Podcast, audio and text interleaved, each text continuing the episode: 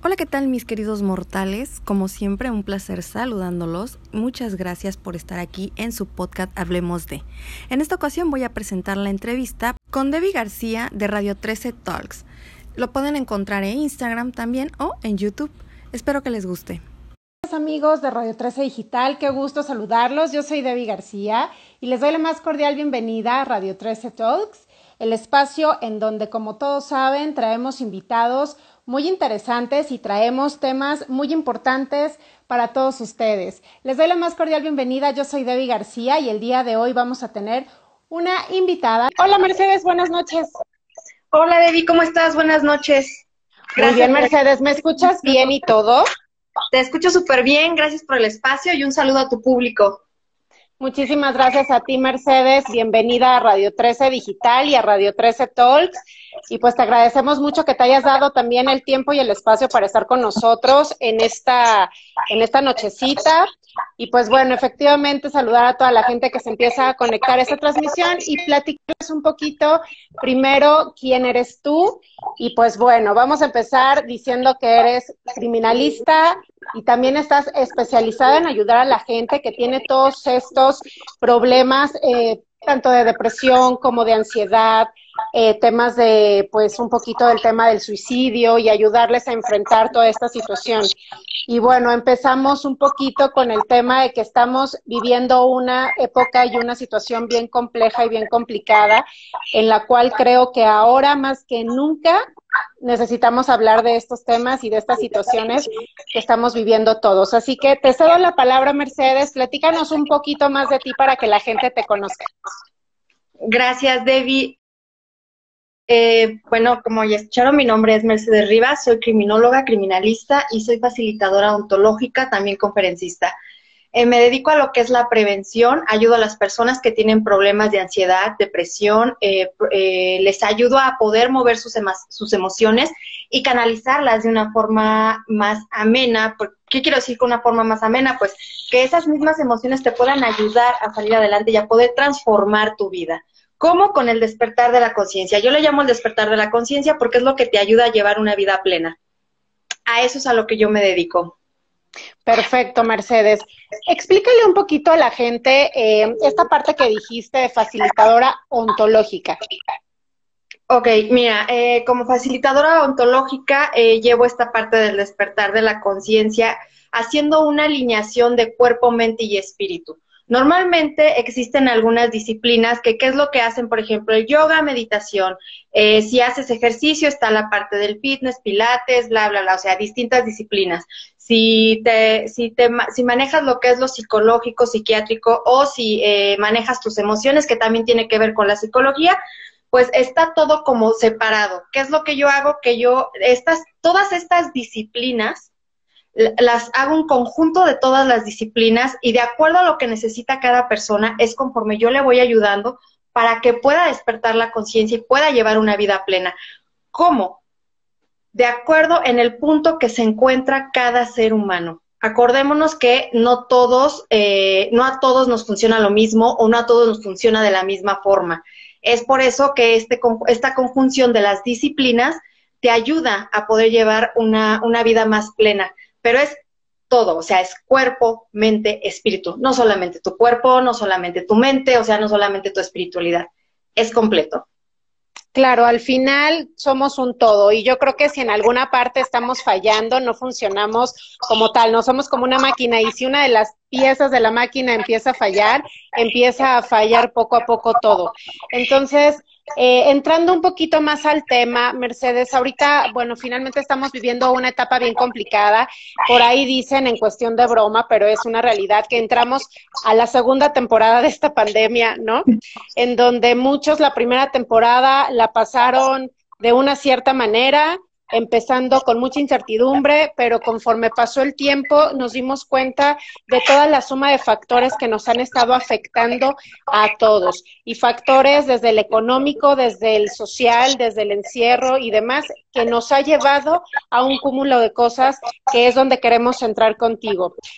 Esta parte en donde la gente empieza a caer en temas de depresión, en temas de ansiedad, la gente está teniendo miedo de salir, miedo de, de, de enfrentarse a una realidad. ¿Qué parte aquí, Mercedes, es lo que da y nos, nos empieza a mover para darnos cuenta que estamos cayendo en un tema de estos? Debbie, acabas de decir algo súper importante, realidad. Este es, este es algo que que el ser humano no acepta, el ser humano no acepta la realidad. Es por eso que hay tanta controversia, es por eso que hay tanto problema, es por eso que las emociones están eh, o nos dejamos llevar por lo que son las emociones. No aceptamos la realidad. Y después de realidad, yo pongo la palabra procrastinación, porque ya sabemos que son cosas que tenemos que arreglar, que son cosas que tenemos que irnos, si lo quieren ver, para que sea un poquito más fácil, irnos sobre una línea, pero no lo hacemos ¿Por qué? Porque el ser humano no acepta esa realidad.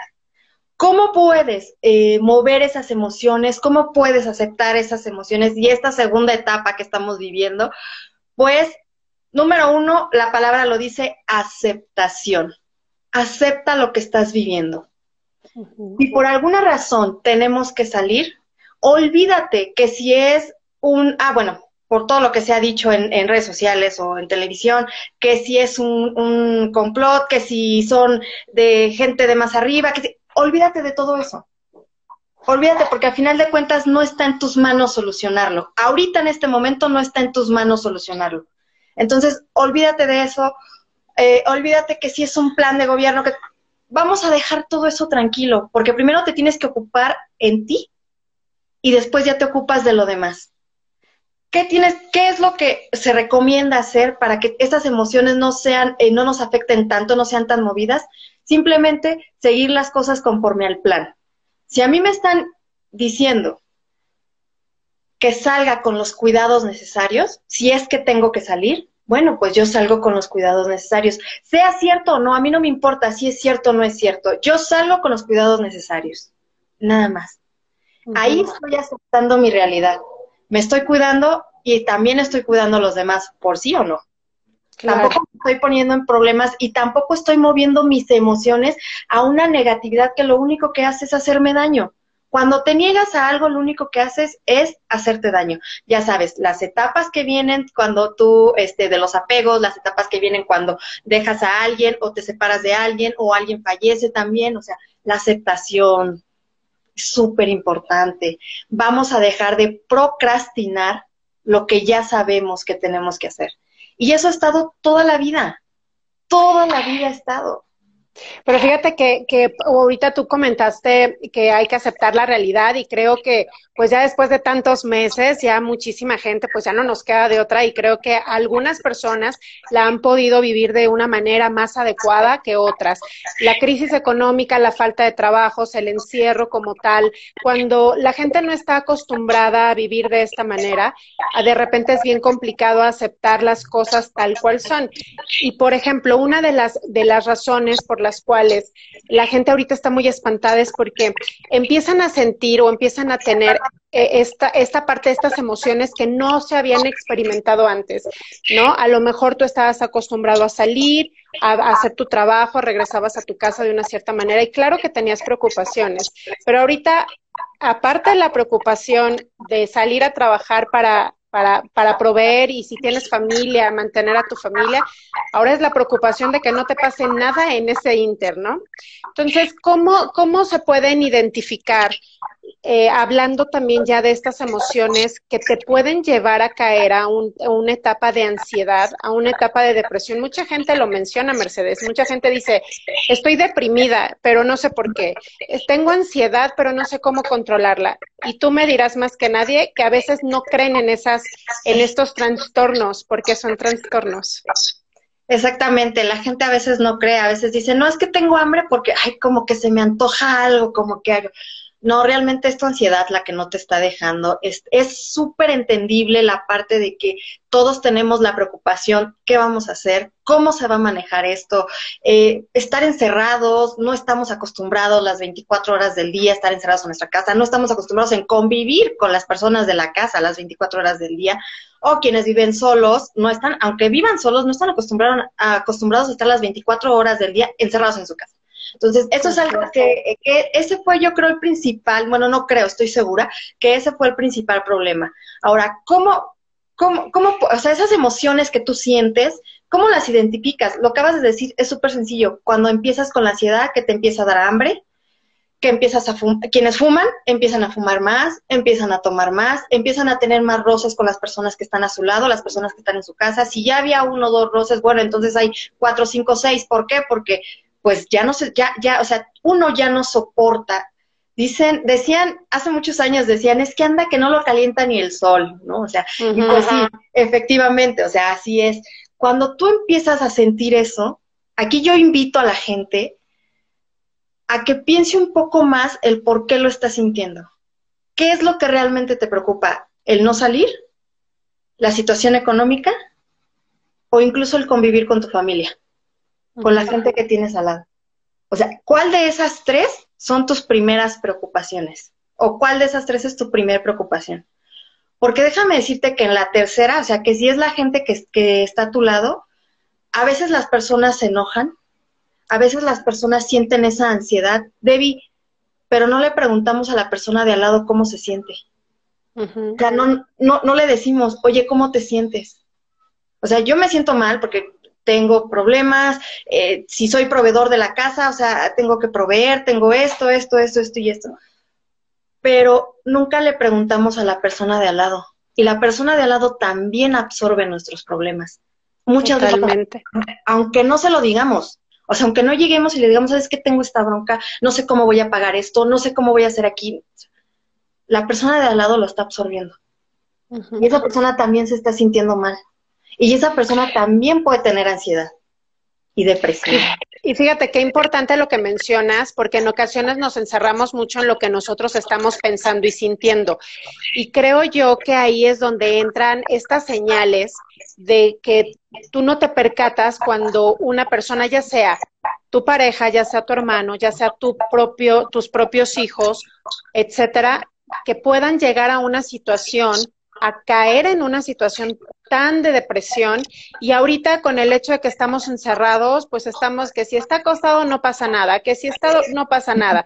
Y en ocasiones son estas señales las que nos están dando de que pueden caer en una situación muy grave como llegar al suicidio, que si bien es una palabra que a mucha gente nos espanta y es una palabra muy fuerte, es una realidad. Creo que estamos en un momento en donde se ha aumentado, y eso dicho por autoridades, por, por la gente que sabe, ¿no? Este, psiquiatras, etcétera, que ha aumentado los, los suicidios o la gente que quiere suicidarse o que está pensando en eso en estas épocas.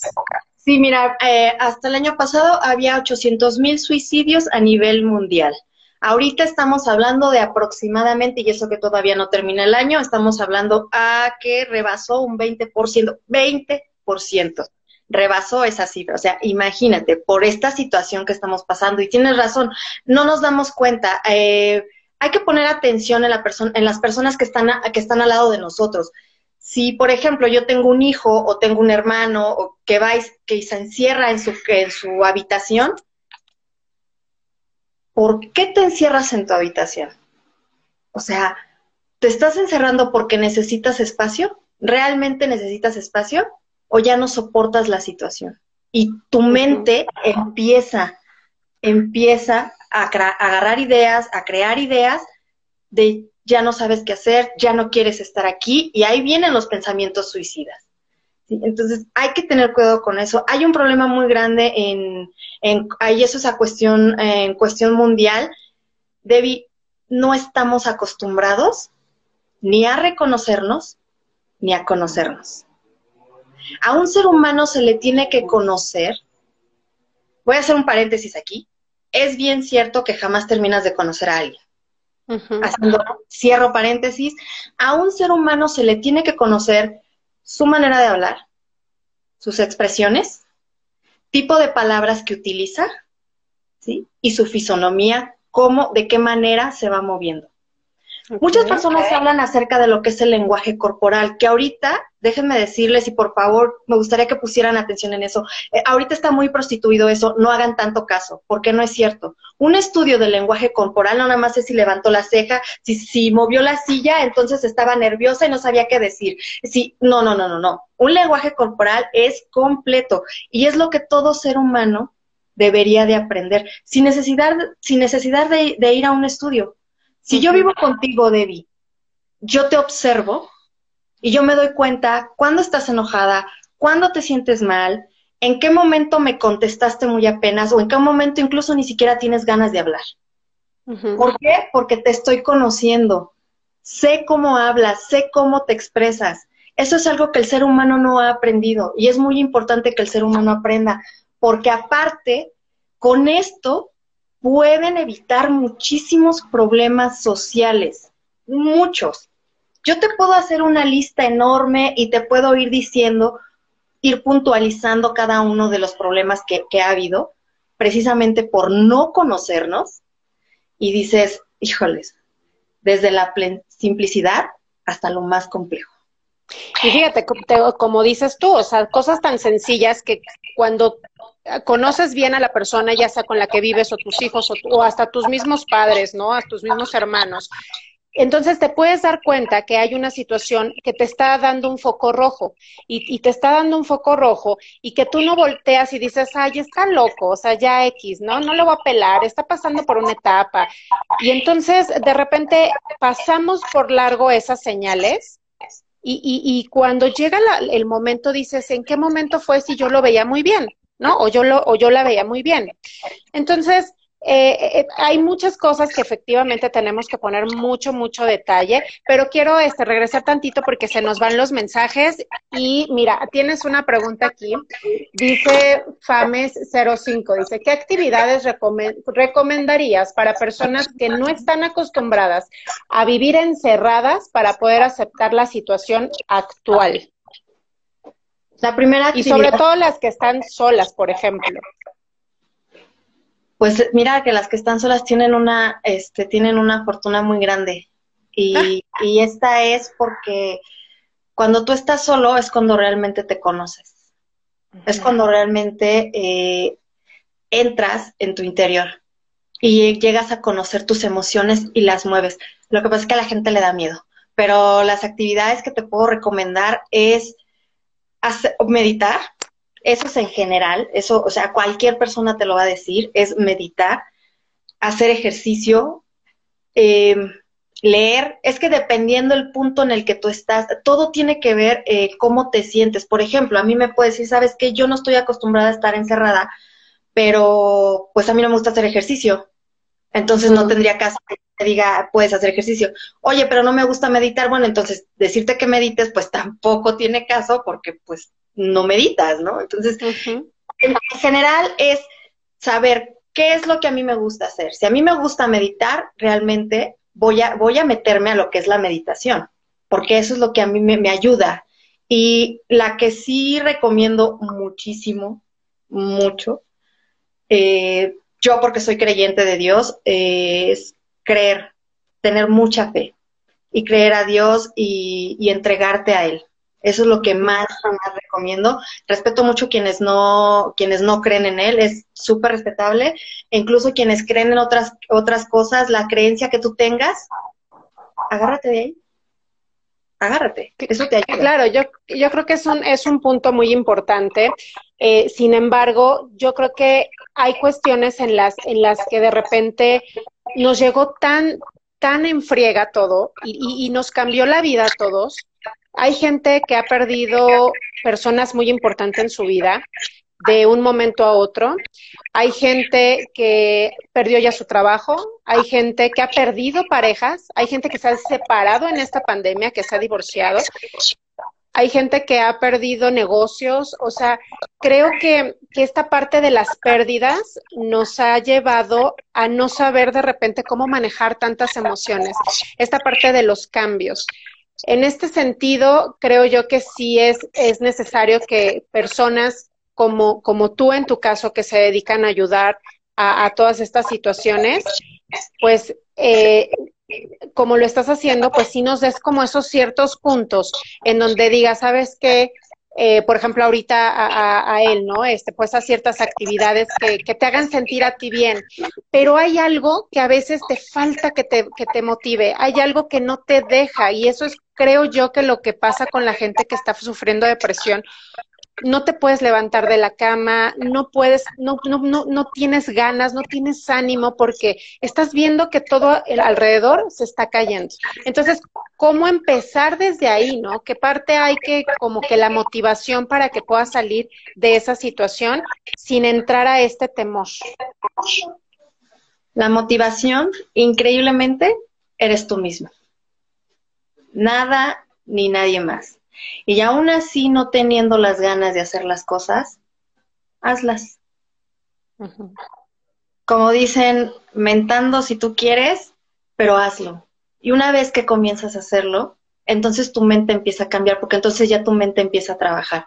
Aclaro, aquí sí voy a aclarar algo. También, ¿por qué reitero mucho dependiendo el punto en el que estás? Porque hay cosas que facilitadores ontológicos como yo sí podemos ayudarles, pero cuando ya es un trastorno ya arraigado, entonces sí ya se van directamente con un psicólogo o directamente con un psiquiatra. ¿Por qué? Porque nosotros no medicamos. Nosotros lo que hacemos es alinear tu cuerpo, mente y espíritu.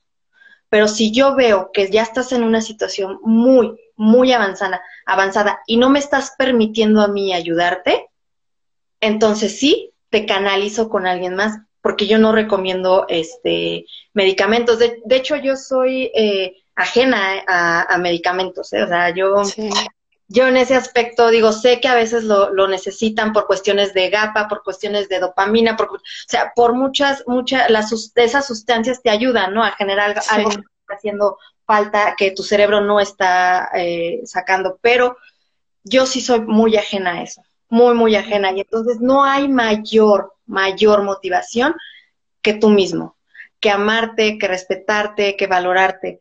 ¿Por qué pasa tanto esto, Debbie? Pues por la educación que tenemos, desgraciadamente. O sea, nadie nos educa. O sea, mientras nosotros crecemos, nadie en la educación, nadie nos dice, tú te tienes que amar, te tienes que respetar, te tienes que valorar. O sea, te enseñan a amar, respetar y valorar a los demás antes que a ti. Claro. Por eso pasa este, este tipo de situaciones. Y, te puedo hablar sobre cuestiones eh, bíblicas, te puedo hablar sobre estudios, o sea, te puedo hablar sobre todo y todo va a caer a esto tan sencillo como la educación. Como el que nadie te lo ha dicho, como que nadie te lo ha enseñado.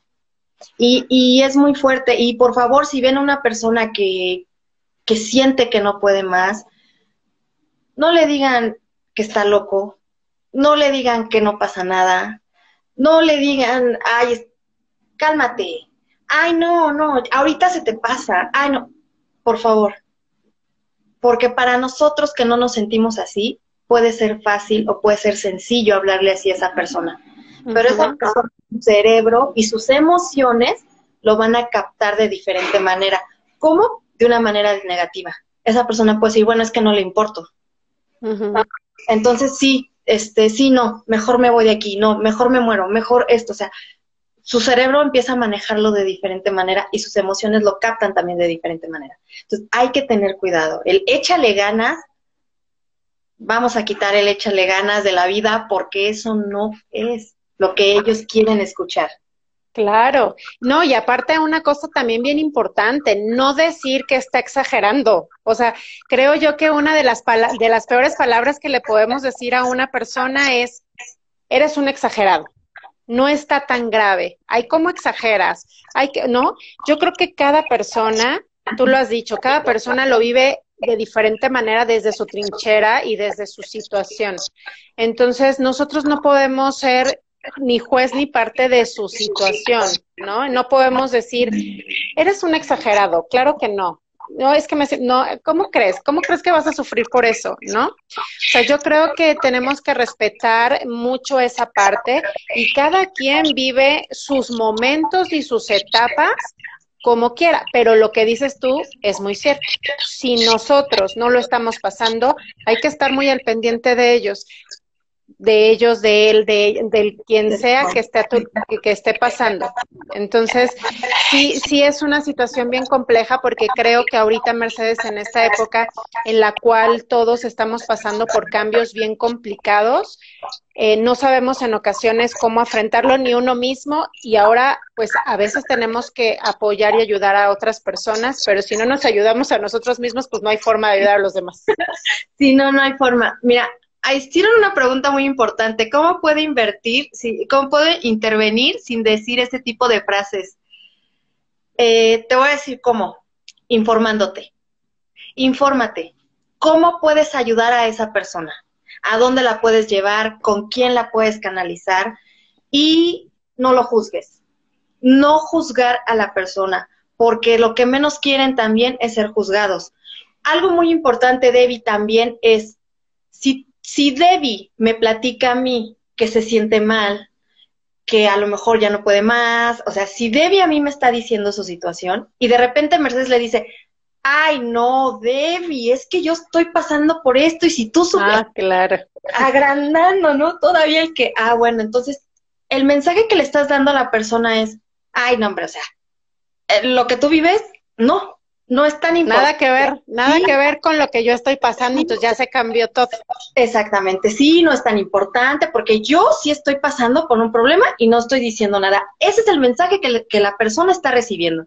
No está recibiendo el mensaje de, oye, si yo estoy pasándola mal también y veme, estoy de pie, ese mensaje no lo está recibiendo porque su cerebro no tiene en ese momento, ni su cerebro, ni, ni sus emociones, reitero, tienen la capacidad de aceptarlo de esa manera.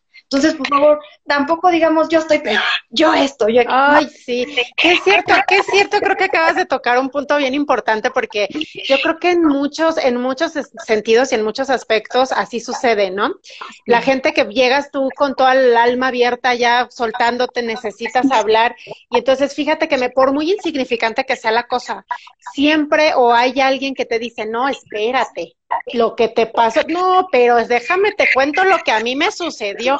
Tú ni siquiera le has contado, ni siquiera te he escuchado y ya es peor lo que pasó con esa persona. Entonces, sí creo que es bien importante eso que dijiste, aprender a escuchar, aprender a no juzgar y a veces aprender a quedarse callado. A veces dice uno, no sé cómo ayudarte, pero mira, aquí estoy y te escucho, ¿no? Así es, entonces reiterando lo que es la pregunta de, de, la persona, es informándote, infórmate por favor, o sea, si, si yo sé que no puedo ayudar a alguien, entonces me empiezo a buscar información de cómo puedo ayudar a la persona, a dónde la puedo llevar o qué le puedo recomendar a la persona para, eh, para que salga de la situación por la que está pasando. También eh, el quedarme callado, o sea, el escuchar, el no juzgar a la persona, o sea, no hay que juzgar a nadie y hay que quedarse callado, hay que escucharlos nada más. Poner atención a lo que nos está diciendo. Es muy importante. Mercedes, y por ejemplo, vamos a suponer que ya estemos en una situación en donde alguna persona cercana a nosotros nos menciona esta palabra que te insisto, en ocasiones nos da un poquito de temor eh, comentar que es me quiero morir, me quiero suicidar, ya no quiero vivir, ¿no? En ocasiones hay, hay, hay, un, hay unos comentarios que dicen, perro que ladra no muerde, suena feo, pero en ocasiones así dicen, si tanto estás diciendo que te quieres morir, que te vas a suicidar, no lo vas a hacer. Pero eso nosotros no podemos, no podemos determinarlo. Entonces, ¿qué pasa en estos momentos cuando ya tienes una persona que tú veías bien, pero que en realidad está pasando por una situación así y que te lo menciona? ¿Qué hacer en ese, en ese momento? ¿Qué, qué prosigue para ayudar? Eh, reiteramos, no juzgar, y preguntarle cómo te sientes. Es muy importante preguntarle a las personas cómo se sienten. Y eso no necesariamente cuando tú me, tú me preguntas ahorita puntualizando cuando la persona llega y te dice que se quiere suicidar, ¿no? Lo haces puntualizando, pero ¿sabes qué, Debbie? Eso se hace todos los días. Y eso se le pregunta a todas las personas, ¿cómo estás? Hola, ¿cómo estás? ¿Cómo te sientes? Algo muy importante, es algo tan simple, pero es muy importante. No sabes cómo se siente la otra persona. no sabes cómo está la otra persona. E incluso hay quienes están esperando que alguien les pregunte eso para poder desahogarse. Algo que, o sea, hay que generar esa empatía en todos, en todos, porque eso ayuda. Tú no sabes, en ese aspecto sí el cerebro lo, lo recibe de una manera increíble, o sea, le alegras el día a la persona, porque entonces la hace sentir o lo hace sentir importante. Eh, dices, ay, bueno, no estoy solo, soy importante, se preocupa por mí, le interesa saber cómo estoy, cómo me siento, o sea, no solamente se fija en, en, él o en ella. Eh, eso, eso es algo muy importante, Debbie, y es lo que más recomiendo, preguntarle a la persona, ¿cómo te sientes? ¿O qué estás sintiendo? ¿Crees que te puedo ayudar? Ya cuando el momento que es ya de que se, me quiero suicidar, entonces sí recomiendo que, que digas, ¿consideras que te puedo ayudar? Aquí estoy. Aquí estoy para ayudarte. Yo creo que en el momento, en el justo momento en el que la gente ya se te acerca y te dice eso, es porque te está pidiendo auxilio, ¿no? Creo que la gente que toma esa decisión, em, en ocasiones nunca te enteraste, ¿no? En ocasiones nunca te diste cuenta o en ocasiones no viste esas señales del por qué lo hizo. Entonces, si alguna persona se acerca, como bien dices, ¿no? Y, lo comenta, yo creo que estamos como en un muy buen punto de decir en qué te ayudo. Pero lo, lo que comentaste hace rato es un hecho. Si no te dicen nada, pero tú estás viendo que hay cambios muy complicados en ellos o en ella o en alguien cercano, pues hay que poner atención a esos cambios. Poner la atención y entonces sí empezar a buscar ayuda. O sea, si yo, Mercedes, sé que no te puedo ayudar a ti, Debbie, y ya me di cuenta que estás teniendo esos cambios, entonces, ¿sabes qué? Empiezo a buscar ayuda. Me empiezo a informar y empiezo a ver con, quién te puedo llevar, quién te puede ayudar, eh, con quién te canalizo. Se escucha medio feo el canalizar, ¿verdad? Pero bueno, es la verdad. O sea, con sí, claro para ver quién, quién, qué persona te puede ayudar, ¿no? Entonces, eso es súper importante. Y lo que te acabo de decir acerca de preguntarle a las personas que cómo están y cómo se sienten, eh, eso honestamente yo lo recomiendo, esa empatía, el, generar esa empatía, yo lo recomiendo siempre porque, porque pues no sabemos cómo está la otra persona. realmente no sabemos cómo se siente. Y esto no solamente te lo digo con las personas con las que vives, sino con las personas a los lugares a donde vas bueno, ahorita estamos en pandemia, ¿no? Pero es, pero los lugares donde vas, ¿no? Por ejemplo. Pero a lo mejor, pero a lo mejor hasta por teléfono, un mensajito, vía Zoom, no sé, ¿no? Pero. Por ejemplo, ¿no? Eh, pero, y, también te mencionamos algo muy sencillo que comento mucho. Eh, por ejemplo, yo voy a un restaurante y el día que yo llego a ir a un restaurante, ¿qué hago? Ya ves, se presenta la persona contigo, hola, mi nombre es fulano o fulana de tal, este, yo te voy a atender ser empáticos con la persona y decirle, darle las gracias porque nos está atendiendo. O sea, si bien es cierto que estás pagando por un servicio, pues también es cierto que es importante que esa persona que te está dando el servicio está trabajando y se está ganando un peso para poder llevar a su casa sustento. Pero no sabes cómo está esa persona, no sabes cómo se siente, no sabes si muy apenas fue a trabajar, no sabes si está cargando el mundo aquí atrás, o sea, no sabemos por lo que está pasando esa persona. Entonces, seamos un poquito empáticos. Cuando, cuando yo voy a un restaurante, yo le digo, hola, supongamos, Fernanda, eh, hola Fernanda, ¿cómo estás? Buenas noches, es un gusto que me atiendas. No me cuesta nada. Sí, palabras tan sencillas que le pueden cambiar el momento a la persona que te está atendiendo y hasta a ti mismo, ¿no? Exactamente, no, y te atienden increíble, o sea, lo que quieras, ahí está, ah, oye, pero es sin hielos, con hielos, y si se dan dos, tres vueltas, no pasa nada, contentos van, lo hacen, o sea, es algo tan sencillo, de que de verdad dices, bueno, cuando entras a un centro comercial, cuando entras a algún lugar, o sea, la persona, siempre la persona que te atiende, si te subes a un taxi, si te subes al avión, si te, hola, ¿qué tal? ¿Cómo estás? No nos cuesta nada decirle a la persona, saludar, hola, ¿cómo estás? Buenos días, hola, ¿cómo estás? Hola, no nos cuesta nada y eso se ha perdido muchísimo. ¿Por qué? Porque también entiendo que también a veces tenemos problemas y andamos a las carreras y, y chin, ya se te fue, o sea, pero aún así, con todo y nuestros problemas, manejemos bien nuestras emociones y sigamos bien con los demás. Y, pero tú dijiste algo muy importante, Mercedes, la empatía. O sea, yo creo que eso es un punto medular que, que como sociedad, no nada más ahorita, sino todo el tiempo debemos de tener, como bien lo mencionas, pero creo que si de algo debemos estar ahorita más conscientes es que hace falta empatía, porque entonces estamos de repente no nada más preocupados por lo que va a pasar en algunos casos. Hay gente que le está valiendo gorro, ¿no? Y que entonces está haciendo la vida como pueda, crea o no crea.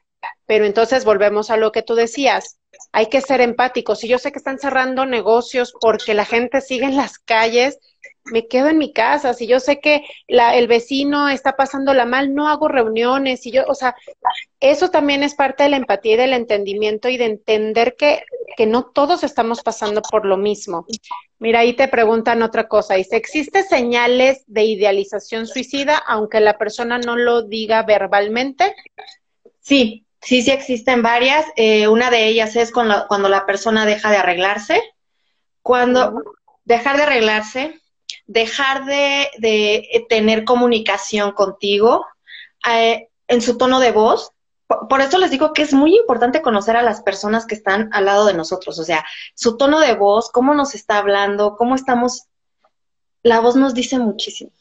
Bueno, es que en realidad todo el cuerpo, ¿no? O sea, el cuerpo, les voy a decir, voy a hacer un paréntesis aquí, el cuerpo humano, como Crimi les puedo decir, y esto es fantástico, el cuerpo humano con y sin vida habla de una manera increíble, Debbie. O sea, de verdad no sabes, es increíble la forma como el cuerpo humano se expresa, con y sin vida. Ve mi cara. Sí, no, ya es algo que, bueno, es tu pasión, ya vimos. Sí, es increíble, ¿no? Entonces. No, pero es que son cosas padrísimas que uno no sabe y por eso, mira, tú eres la experta, explícanos. Sí, entonces te digo, el ser humano se expresa increíble, o sea, el cuerpo humano se expresa increíble, es su voz, su no es lo mismo que yo agarre algo así a que lo agarre así. ¿Sí me explico? O sea, vamos lento, vamos despacio, a que lo agarro, o si me arreglo, o dejo de arreglarme. Incluso, ¿sabes qué? Hay personas que se arreglan, pero se arreglan de una manera distinta, de una manera, yo les llamo de una manera equívoca.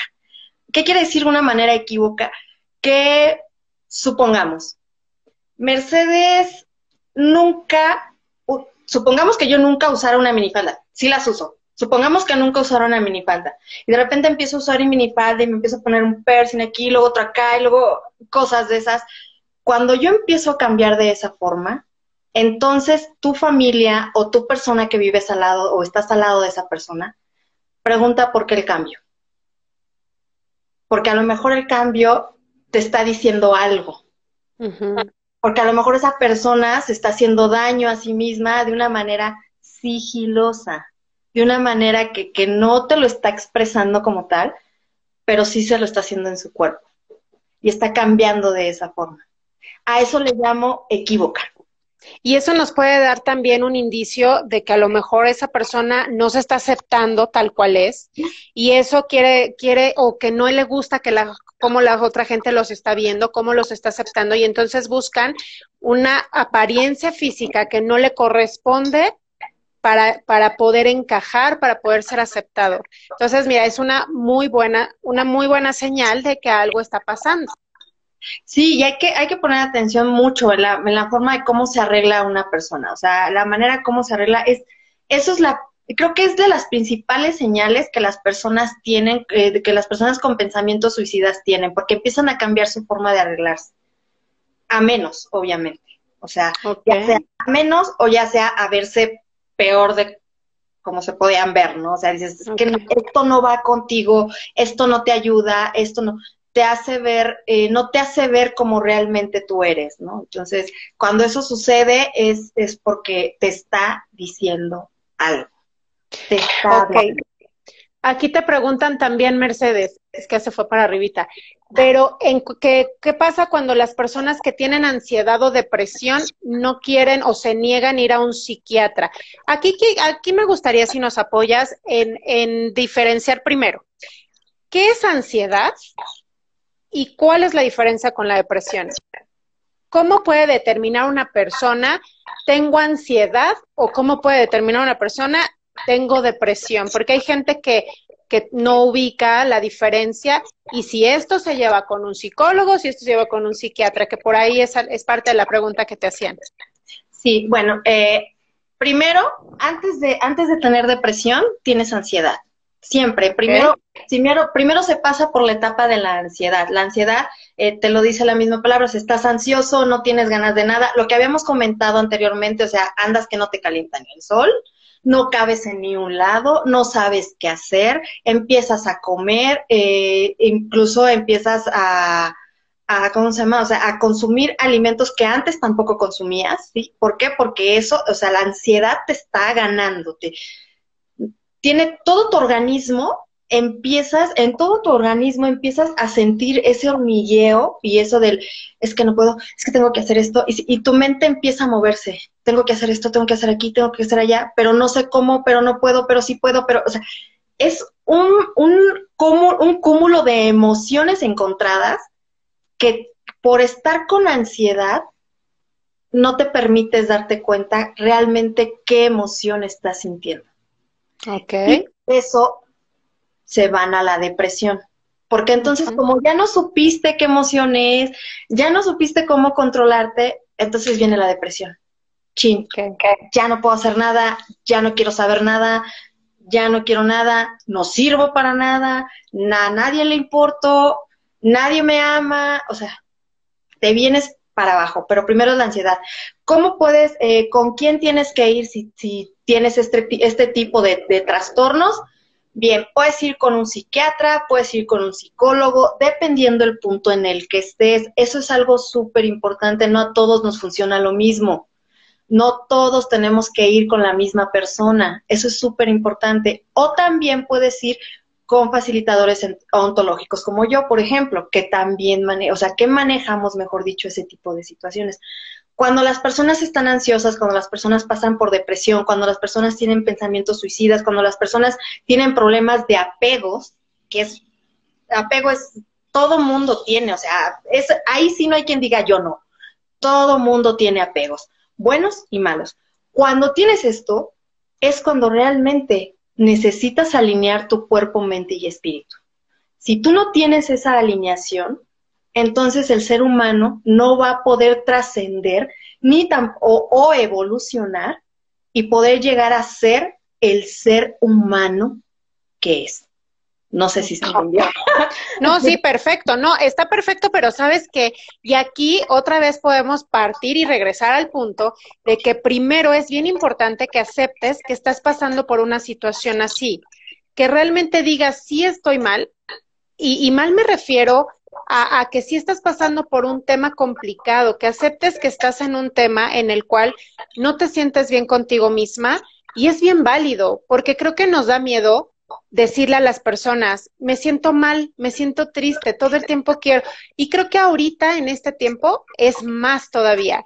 Tú ahorita mencionabas, empiezas a comer y a mí me ha pasado, ¿no? O sea, yo estoy en casa y de repente tengo que hacer una cosa, pero tengo que hacer otra, pero eh, empiezo a hacer algo y de repente lo dejo a la mitad y me, no, y me acuerdo que tengo que hacer otra cosa y voy y hago otra cosa y lo hago en pedacitos, ¿no? Y estoy así como que tiqui tiqui, no se me va a olvidar y no se me va a olvidar esto y entonces hago esto y entonces, y de repente pues sí ya agarras un pedacito de pan y entonces agarras un pedacito de manzana y así andas, porque, porque es increíble que te dicen, estás en tu casa, ahorita todo está bien relajado, estás en tu casa, ¿no? No, es, es, es, pero casa, pero niños, pero, pero tema en general, pero tú, ¿no? Tú tienes que estar bien para poder estar bien con ellos.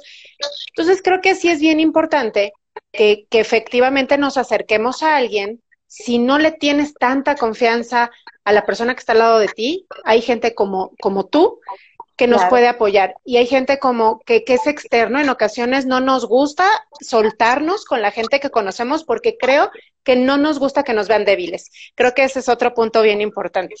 Fíjate que precisamente de eso estaba hablando. Eh, uno de, uno de mis hermanos eh, a veces se dedica a, a, lo que es este extra y, ese, y grabación de comerciales y ese tipo de cosas. Y hace poco eh, le dije, hazme una entrevista pero pregúntame cosas que no me han preguntado. Entonces me dice, oye, a ver, empezamos con la entrevista y me empieza a decir, la subimos. Y él precisamente toca ese punto que me acabas de decir, Debbie. Y en la entrevista les digo, por favor, las personas O sea, la familia, las personas, los amigos, todos, demos la oportunidad a los demás a que se expresen. Porque no, no estamos acostumbrados a escuchar a los demás. No estamos acostumbrados a darles la oportunidad de que me digas cómo te sientes sin ser juzgado. Siempre juzgan. Ah, no, mira, no, velo cómo anda, se siente mal y que no sé qué. O sea, empiezas a tratar a la persona que en lugar de decirle, oye, no te entiendo, gracias por la confianza que me tienes, oye, te lo agradezco. No, empiezas a juzgar a la persona y por eso se quedan callados. Por eso ya no expresan sus emociones. Por eso ya no te dicen nada. Oigan, todos, todos, no solamente necesitamos, queremos ser escuchados. Yo estoy aquí contigo porque quiero ser escuchada. Yo quiero que la gente me escuche. Yo quiero que la gente se dé cuenta de lo que está pasando, que es algo que durante muchos años muchas personas ya lo han dicho, pero la humanidad sigue procrastinándose. Es que creo que en ese punto nos volvemos de repente bien egoístas, ¿no? En ocasiones cuando cuando tú te sientes que tu problema, como lo comentabas hace rato, que tu problema es más importante que el de los demás, no te das cuenta y no te percatas que, que, la gente pues vive las situaciones bien distintas. Entonces te vuelves egoísta y entonces piensas que, que, que, los problemas o que tu problema es más grande que todos y entonces por muy pequeño que sea un problema, por ejemplo, no sé, ¿no? Doy un ejemplo que, que a lo mejor suena burdo, pero yo creo que es bien importante. Tienes hijos pequeños, tienes adolescentes y, y, de repente están pasando por alguna situación con sus amigos. Y para ti como adulto tienes tanto tema en tu cabeza, el trabajo, el estrés, la situación económica, que tú volteas y le dices, es una tontería, por Dios. O sea, estás hablando de un juego, estás hablando de... Y tú no sabes si realmente eso realmente le está a su edad, a su etapa, ¿no? Le está pegando fuertísimo. Entonces, creo que no podemos ser egoístas con el sentimiento y con, la, con, con, con los problemas de los demás y no minimizarlos. Acabas de decir, eh, acá, más bien acabas de tocar un punto súper importante, Debbie, y yo aquí sí me voy a balconear yo misma, porque, o sea, soy facilitadora ontológica, puedo saber muchísimas cosas, pero soy un ser humano. Y como ser humano también tengo mis procesos, también tengo mis cosas. Solo que la ventaja es que sé cómo canalizarlas. Y acabas de decir algo súper importante. Los hijos, por ejemplo, ¿no? O sea, yo también tengo mis temas, yo también tengo mis cosas. Eh, aquí viene mi, mi, balconeo. Yo tengo una niña. Échalo, échalo. Yo tengo una niña de 20 años, ¿sí? Mi hija tiene 20 años y hace, y hace cuatro años me decía, mamá, pero es que no me dices nada. Bueno, le dije, ok, tú estás pasando por una etapa difícil, o sea, por la edad que tienes, estás pasando por una etapa difícil. Si yo te grito y si yo me impongo porque soy tu mamá, lo único que voy a hacer es hacerte daño, porque entre tu etapa y los problemas que yo tengo como madre soltera y como proveedor, híjoles, hija, vamos a terminar mal. Y no se trata de eso, se trata de entendernos, de apoyarnos y comprendernos. Nada más. Le costó un poquito de trabajo entenderlo, pero dijo, o sea, ahora me dice, o sea, ¿qué razón tenías? O sea, ahora entiendo por qué te quedabas callada. Ahora entiendo por qué me decías todo eso. O sea, porque tienes razón. Con ponernos al tú por tú, o con que yo le hubiera dicho, pero es que no sabes todas las broncas que tengo, y o sea, no. No, la pues que solucionas, al contrario. La minimizo a ella, me impongo cuando no debo de imponerme y entonces le hago daño a la persona. No hay que hacer eso. Volvemos a lo mismo y seamos empáticos. No, y justamente ahorita que, que los chavitos, ¿no? Y hablo desde niños chiquitos hasta adolescentes, hasta jóvenes, jóvenes ya, que están viviendo una etapa que yo creo que en su vida se, hubieran imaginado, ¿no? Como todos, pero yo creo que ellos más, porque pues finalmente todos somos seres sociales o casi todos. Y entonces estar viviendo esta situación desde casa, en donde no pueden tener contacto con sus amigos, donde no pueden salir, donde dejaron de hacer actividades deportivas, donde dejaron de tener todo tipo de actividad que normalmente les hacía y, les hacía muy bien. Entonces yo creo que ahí sí, y, fíjate que, digo, yo quedando luego mucho en las noticias por, por, el, por el trabajo, pues te enteras de, estas, de estos niños que pues han hecho cosas sumamente complicadas, ¿no? En el Estado de México pasó de un chavito que pues apuñaló a sus primas, ¿no? Porque ya estaba harto y porque ya estaba hasta el gorro y porque ya no aguantaba y pues, fíjate, tomó esa decisión y entonces entrevistaron a, al papá o a la mamá y les dijo, pues no, yo no sabía que él estaba así. Entonces, las señales, volvemos a lo mismo, ¿no? Las señales, hay que estar, hay que estar muy al pendiente de eso, mucho a estar al pendiente de, las señales que ya, ya habíamos mencionado y, generar esa empatía de preguntarle a la persona que está al lado cómo te sientes. ¿Cómo estás? ¿Cómo te sientes? ¿No? O sea, tú me comentas ahorita esto del niño del Estado de México. Yo no, eh, no voy a juzgar eh, lo que hizo, no, no soy quien para hacerlo, pero sí me pones a pensar, ¿no? Y me dices, bueno, ¿cómo se sentía ese niño? ¿Qué situación tenía en su casa? ¿Y las primas qué le decían? porque no todo, o sea, no todo es yo soy malo, yo soy malo, yo soy malo. Las primas nunca le decían nada y él por su situación explotó y, las, y la atacó, probablemente. O a lo mejor sí, y él no sabía, como no tenía la confianza de decírselo a sus padres, pues no se expresó y no dijo, ¿sabes qué? Me dicen esto, me molestan con esto, o sea, no sabemos realmente. Entonces, ahí seamos súper empáticos. Ah, reitero, empatía y empatía con las personas que tenemos al lado. ¿Cómo estás? ¿Cómo te sientes? Las personas con las que convives. Ahorita estás mucho tiempo en el Internet. ¿Con quién te relacionas en el Internet? ¿Quién? Ahorita ya es muy fácil, perdón, ahorita ya es muy fácil en la, en la red eh, de TikTok, que es la que fue como que el boom en esta el boom. este, te pasan videos de cómo conseguir, eh, ay, eh, cómo conseguir un sugar daddy, este, cómo ser una sugar baby, cómo, cómo, sin juzgar a nadie, lo quieres hacer, hazlo. Pero ¿cómo sabes si no es una red de trata de blancas? ¿Cómo sabes si no es una red de tráfico de drogas, de tráfico de órganos? o sea, ya olvida, ya olvidemos ya al sugar daddy y olvidemos a la sugar baby. O sea, yo creo que eso sería el peor de los casos. Digo, sería lo, menos. Pero tú cómo sabes eso? Y los papás no se dan cuenta. No, y es que efectivamente volvemos a lo mismo, Mercedes, y es una situación bien compleja, donde pues la gente ahorita está tan preocupada, sobre todo, por ejemplo, en el caso de los que son cabezas de familia, ¿no? tanto mujeres como hombres.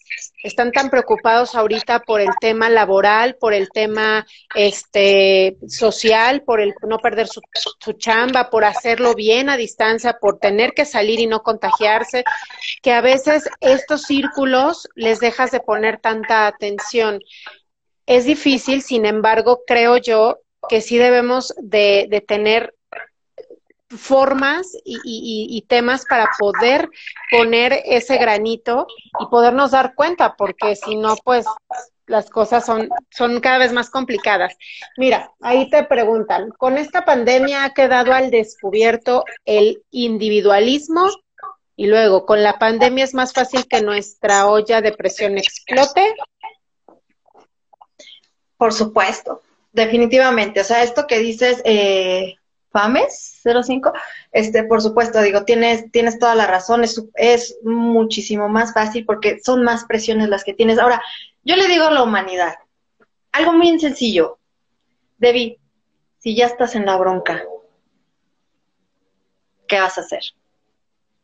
Ya estamos aquí, ya estamos en esta situación. ¿Qué vas a hacer? Con perdón de la, de la palabra, ¿para qué te jodes tú solo? No, acepta la situación que estás viviendo. Y es una situación que estamos viviendo todos.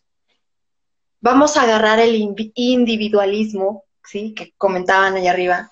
Y entonces digo, a ver, yo acepto la situación que estoy viviendo, ¿qué puedo hacer? ¿Qué puedo aprender? ¿A dónde me puedo mover? ¿Qué busco para pedir ayuda? O sea, ya. Y eso puede ser en cualquier situación. Ahorita te lo comento por la cuestión de la pandemia en cualquier situación que estás, llega, llega una persona, por ejemplo, cuando he estado en la fiscalía, llega una persona al MP y le digo, una vez le dije, ya estás en la bronca, ya. O sea, ya la bronca ya la tienes encima. ¿Qué vas a hacer? ¿Qué vas a hacer? Con suicidarte, con todo el respeto, no arreglas nada. Con tirarte a la cama, no arreglas nada. ¿Qué vas a hacer? Entonces es donde ya yo invito a las personas a ese despertar de la conciencia. ¿Qué voy a hacer? Ok, primero acepto mi situación.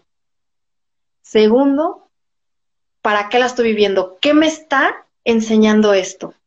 ¿Qué necesito aprender de todo esto? Ahorita estamos pasando por una pandemia. Todos en algún momento la hemos pasado mal. Todos. Aquí no hay yo sí, yo no todos, con y sin dinero, porque las personas que, que, tienen dinero y que han podido estar en sus casas, sus emociones las tienen tronadísimas la mayoría de las personas. Imagínate las que no tienen y está la preocupación de qué van a hacer, si se quedaron o no con trabajo, si tienen que trabajar o no tienen peor las emociones, ¿no? Entonces, todos, todos, todos en algún momento la hemos pasado mal en esta pandemia. Vamos a aprender de ella. Esta pandemia, buena, mala, cierta o no, lo que sea, te está enseñando y te está gritando que necesitas cambiar. Es importante que la humanidad ahora sí ponga atención y cambie. Se habla mucho, y, eso muchos artistas, de tú que estás en el medio debes de saber. Muchos artistas, políticos, de todo, hablan de conciencia. Cuando esto inició, en uno de mis posts escribí que la gente tenía miedo. ¿Cuál es el miedo? ¿Enfrentarse a uno mismo? ¿Conocerte? Pues sí, qué miedo, porque nadie está acostumbrado a eso. Porque nadie se puede aceptar. Nadie, o sea, tienen miedo de aceptarse, tienen miedo de, de saber quién eres, de descubrirte quién eres. ¿Y sabes qué, Debbie? Lo peor de todo es que detrás de todo ese miedo está un ser humano increíble, está un ser humano maravilloso, está un ser humano que es un creador, que es un ser, simplemente. Es un ser. ¿Por qué tienes miedo a eso? Así es. Todo lo que ha pasado. Y esta pandemia le ha gritado a todo el mundo, le ha gritado a la vida, le ha gritado a la humanidad, le ha gritado al planeta, ya, basta cuántas personas que hablan de conciencia, que muchos, o sea, yo tengo años con esto, yo no tengo una pandemia, yo tengo años con esto. Muchos tenemos años con esto. Y los que empezaron con la pandemia, a partir de la pandemia, que ya son muy conscientes, los quiero ver cuando la, la pandemia termine. Si esto es real, si su cambio es, es verdadero, si su cambio es, es, real, o solamente fue por moda, como muchos le llaman. Es Exacto, momentáneo es la moda y si hablamos de esto en las redes, vas a ver que va a reventar y vas a ver que voy a ganar esto y que. ¿Ok? Vamos a ver qué tan cierto es tu cambio. Así es, Mercedes, y creo que creo que dijiste algo bien importante ya casi para finalizar, porque desafortunadamente se nos está acabando el tiempo, pero dijiste algo bien importante y es aceptarnos uno mismo, aprender a reconocernos como somos, tal cual somos, y sobre todo no tener miedo a hablar y a expresar nuestras emociones. Aún así pensemos que no tiene caso. Yo creo que todo lo que sentimos tiene mucho caso y todo lo debemos de expresar y no quedarnos callados porque creo yo que eso es parte de la enfermedad, ¿no? Que se nos va acumulando todo, todo, todo, todo y no lo sacamos. Y entonces es lo que decían aquí, llega un momento en el que la olla explota y cuando explota la olla, a veces ya ni sabes para dónde va a salir lo que explotó, ¿no? Y a quién le va a caer y cómo le va a caer y si va a hacer daño o no va a hacer daño a alguien. Entonces, entonces Mercedes, bueno, ya como te decía, desafortunadamente se nos está acabando eh, el tiempo, pero pues yo te invito a que en otra ocasión pues sigamos platicando más a detalle de estos temas. Y, y, bueno, ¿por qué no le platicas a la gente en dónde te pueden encontrar, si necesitan de tu apoyo, necesitan de tu ayuda, tus redes sociales, en dónde pueden este, consultarte y demás? Sí, Debbie, muchísimas gracias. Eh, gracias a tu público, gracias a ti por el espacio. Y me pueden encontrar en www.mercedesrivas.com.mx, en Instagram como arroba Rivas Mercedes con doble A, en mi fanpage de Facebook, de Facebook como arroba facilitadora ontológica. Pueden enviarme un DM, pueden enviarme también un correo en contacto arroba mercedesrivas.com.mx y con muchísimo gusto, Debbie, aquí estoy para servirles a todos. No tengan miedo de conocerse, no tengan miedo de aceptarse. Eh, créanme que el despertar de la conciencia no es fácil, es un proceso un poco complejo. Eh, nos cuesta trabajo aceptar y saber el error en el que estamos viviendo. Muchos creemos que estamos llevando una vida plena, pero créeme que cuando conoces, vives el proceso del despertar de la conciencia, realmente conoces lo que es tener una vida plena. Padrísimo. Padrísimo, pues muy bonitas palabras y aparte algo que, que, realmente a veces pues no, no, no, no, no conocemos. O sea que lo escuchamos, pero a veces no estamos conscientes de ello. Y te agradecemos muchísimo todo lo que nos dices. Se queda corto el, el, espacio porque finalmente es un tema que nos da para muchísimo, muchísimo para platicar, pero ojalá en otro momento podamos extenderlo más ya empezando el año, a ver, como dices tú, a ver qué tal nos, a ver qué tal nos va en estos días. Y pues te agradecemos mucho tu espacio, eh, Mercedes, tu tiempo y tus palabras. Y pues mira, ahí dice Jorge Serna, conócete, llámate a ti mismo, que era justo lo que decías. Claudia Aguilera dice, excelente entrevista. Muchísimas gracias a todos los que se conectaron y gracias a ti, Mercedes, por tan bonitas palabras y por hacer esta gran labor de ayudar a la gente que en ocasiones no sabe ni para dónde hacerse, porque a veces así nos pasa a todos. Entonces siempre se agradece tener personas como tú que nos pueden ayudar a guiarnos en estos caminos tan difíciles. Así es, Debbie, también muchísimas gracias. Cuando gustes, estoy, estaré con muchísimo, muchísimo placer, estaré de regreso contigo. Muchas gracias, Mercedes.